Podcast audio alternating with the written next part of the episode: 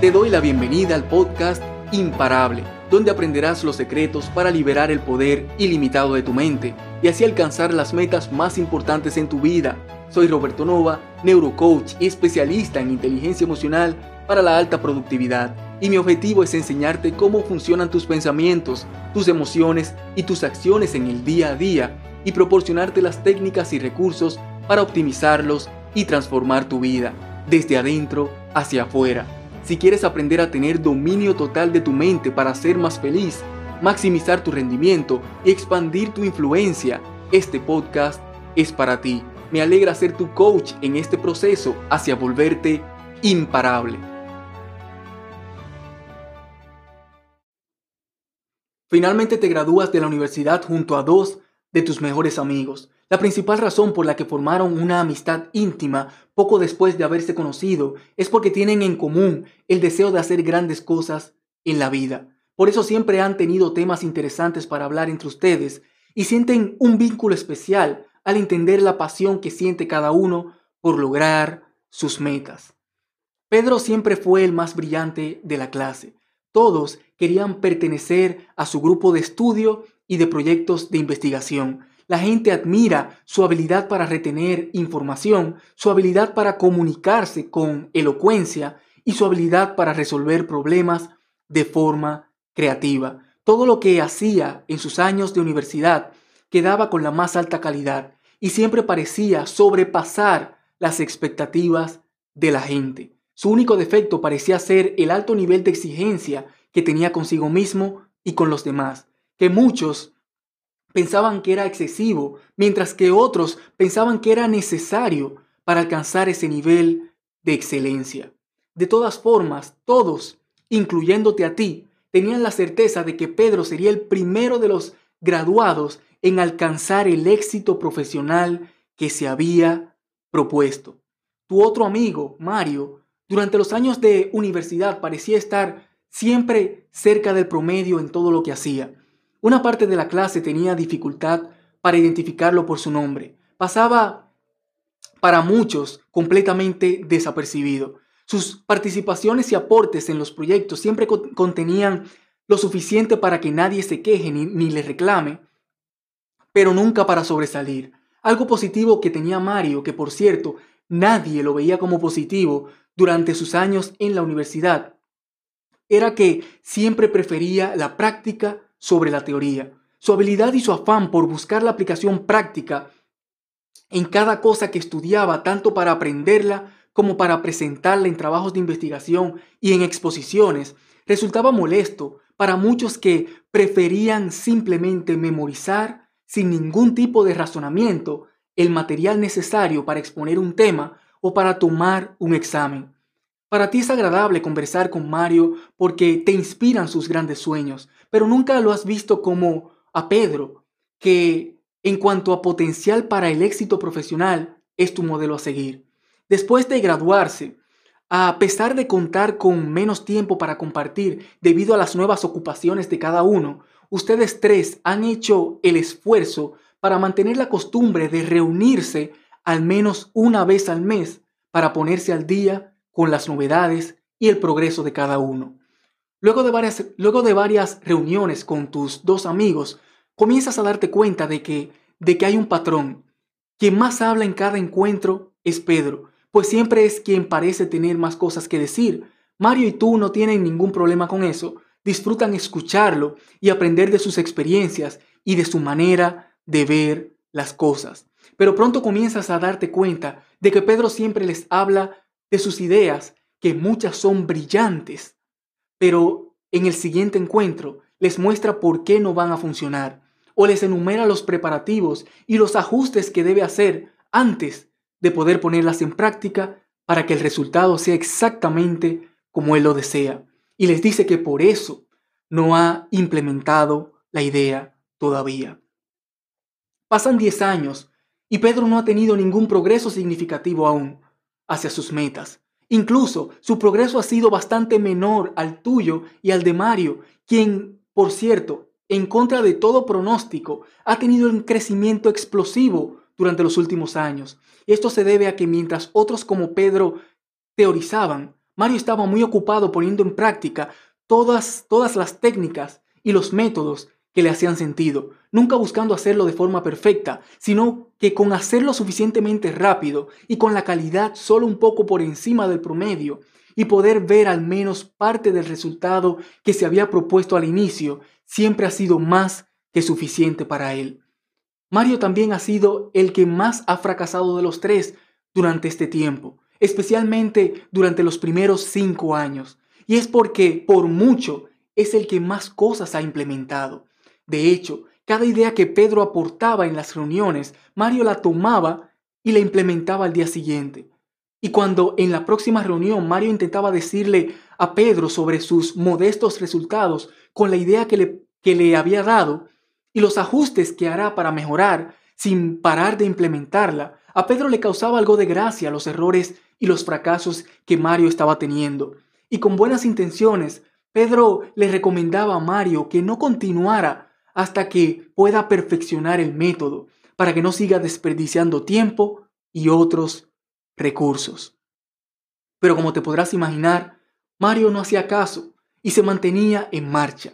Quien en realidad siempre estuvo perdiendo el tiempo era Pedro, intentando perfeccionar un plan en base a teoría donde en muchos casos la única forma de poder ver los errores que hay que corregir y los ajustes que hay que realizar es en medio de la práctica.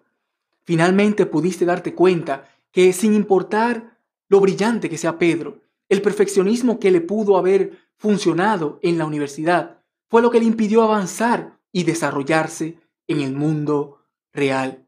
Y tu nuevo modelo a seguir comenzó a ser Mario, el hacedor, el que estuvo dispuesto a pagar el precio, no solo usando su mente, sino también sus manos, y que ha tenido una visión más allá de los obstáculos, más allá de los fracasos, más allá de la creación de un producto imperfecto, pero listo para ser vendido. Y esta es la lección que quiero que aprendas de esta historia. Vender un producto imperfecto que traiga comida a tu mesa vale infinitamente más que morirte de hambre esperando a perfeccionarlo para poder lanzarlo. Más vale una idea promedio publicada que una idea brillante retenida hasta que sea perfecta. Más vale un primer paso real que un vigésimo paso de ensayo. Más vale vivir feliz con las imperfecciones de tu vida que esperar a la absurda posibilidad de una vida perfecta en el futuro. El perfeccionismo tiene consecuencias más graves y en más áreas de tu vida de las que imaginas. El perfeccionista tiene el hábito de estresarse al enfocarse de forma obsesiva en lo que falta, en lo que no está bien, en lo que podría mejorar.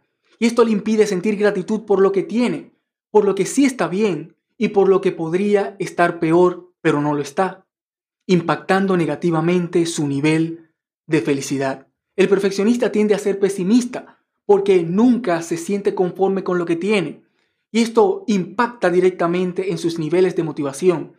Lo paraliza porque piensa que si el resultado no va a ser exactamente como quiere, ¿para qué molestarse y esforzarse tanto por alcanzarlo? El perfeccionismo es una de las peores cualidades para la productividad, para la toma, de, para la toma efectiva de decisiones y para la solución de problemas.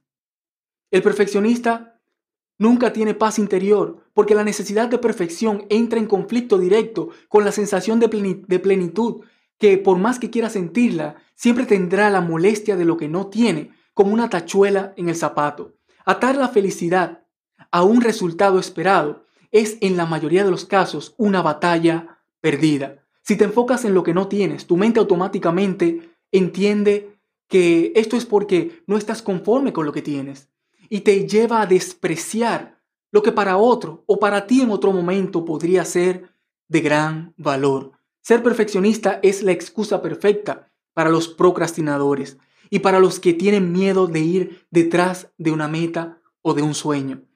No he escrito mi primer libro porque soy muy perfeccionista y tiene que quedar perfecto. No he concursado para la posición que quiero porque soy muy perfeccionista y tengo que sentirme 100% preparado. No tengo una pareja porque soy muy perfeccionista y ella tendría que cumplir con toda una serie de requisitos. No he arreglado la casa porque soy muy perfeccionista y esperaré al día que pueda hacer una remodelación completa y que todo lo que y, y hacer todo lo que quiero para que quede exactamente como me gustaría que quede.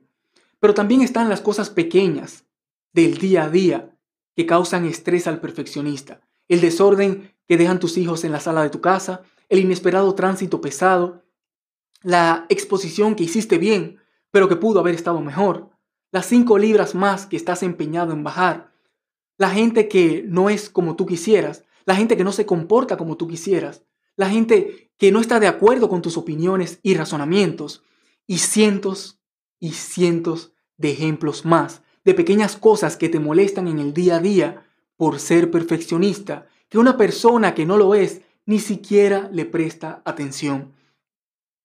Ya que creo que entiendes la importancia de dejar de ser perfeccionista, antes de mostrarte cómo puedes hacerlo, déjame aclararte que con todo esto no quiero decir que debas conformarte con ser mediocre y resignarte a mantenerte en el mismo nivel por el resto de tu vida.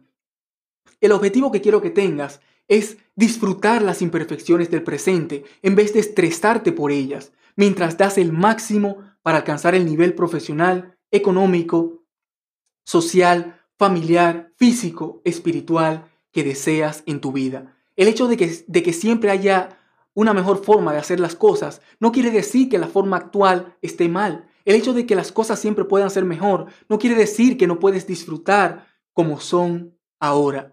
Si tienes un proyecto importante para ti que has estado posponiendo porque necesitas más experiencia o porque necesitas hacer una certificación más o porque necesitas sentirte más seguro de ti o porque necesitas que la información esté 100% completa o porque necesitas que tenga cero errores, o porque necesitas que el producto final sea perfecto, comienza a mirarlo por lo que en realidad es una serie de excusas que pones porque tienes miedo de enfrentarte a ese desafío.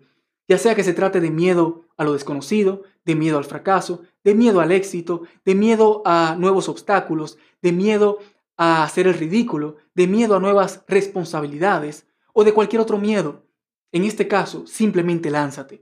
A pesar de que todavía no estés listo, te aseguro que te sentirás mucho mejor dentro de un año con el proyecto empezado siendo un, 100%, un 75% perfecto que con el proyecto retenido esperando a que sea un 100% perfecto. Para las cosas pequeñas en el día a día que no son como crees que deberían ser y que por eso te causan estrés, proponte dejarlas pasar Deja tu mente y tus energías fluir con la corriente. Date cuenta de que siempre habrán cosas que no podrás controlar y deja de insistir en querer cambiarlas quejándote o, criticando cuando sabes que realmente así no las cambiarás. Las cosas pequeñas que te molestan en el día a día y que puedes cambiar, cámbialas.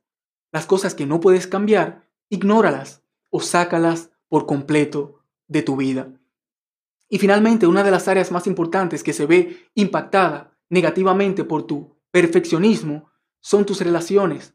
Proponte dejar de ver lo que el otro puede mejorar y que has estado intentando cambiar por tanto tiempo y no has podido, excluyendo a tus hijos menores de edad, para los cuales es tu responsabilidad llevarlos por el mejor camino posible. Debes entender que la gente cambiará únicamente cuando tenga el deseo y la determinación personal de cambiar.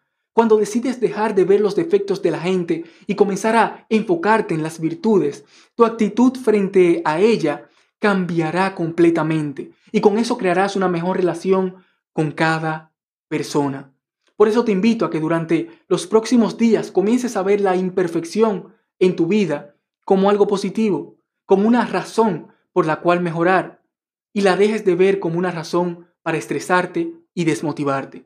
Elige el proyecto importante que has estado posponiendo y empieza, sin importar que no te sientas completamente listo. ¿Qué cosas puedes dejar en un 80% de su potencial para que puedas seguir avanzando?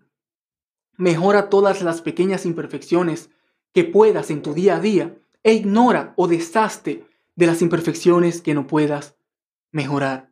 Y comienza a ver con tolerancia y compasión las imperfecciones de la gente y en vez de molestarte, tómalas como una razón para entender su comportamiento, para servirle y para ayudarla.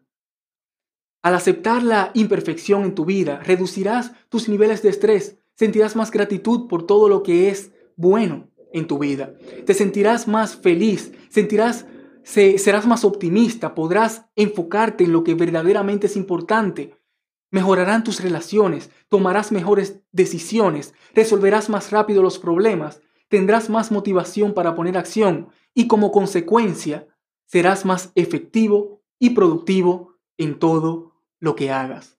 Me encantaría que me comentes qué piensas sobre este tema y los resultados que vas, que vas obteniendo al poner en práctica estos consejos. Comparte esto con esa persona a la que sabes que le va a servir. Y si quieres tener dominio total de tus emociones y aprender a liberar el poder ilimitado de tu mente para alcanzar las metas más importantes de tu vida, visita inteligenciaemocional.online. Soy Roberto Nova. Hasta la próxima. Mientras tanto, disfruta la vida, desarrolla tu máximo potencial y comienza a dar los pasos para dejar un legado de un mundo mejor. Bendiciones.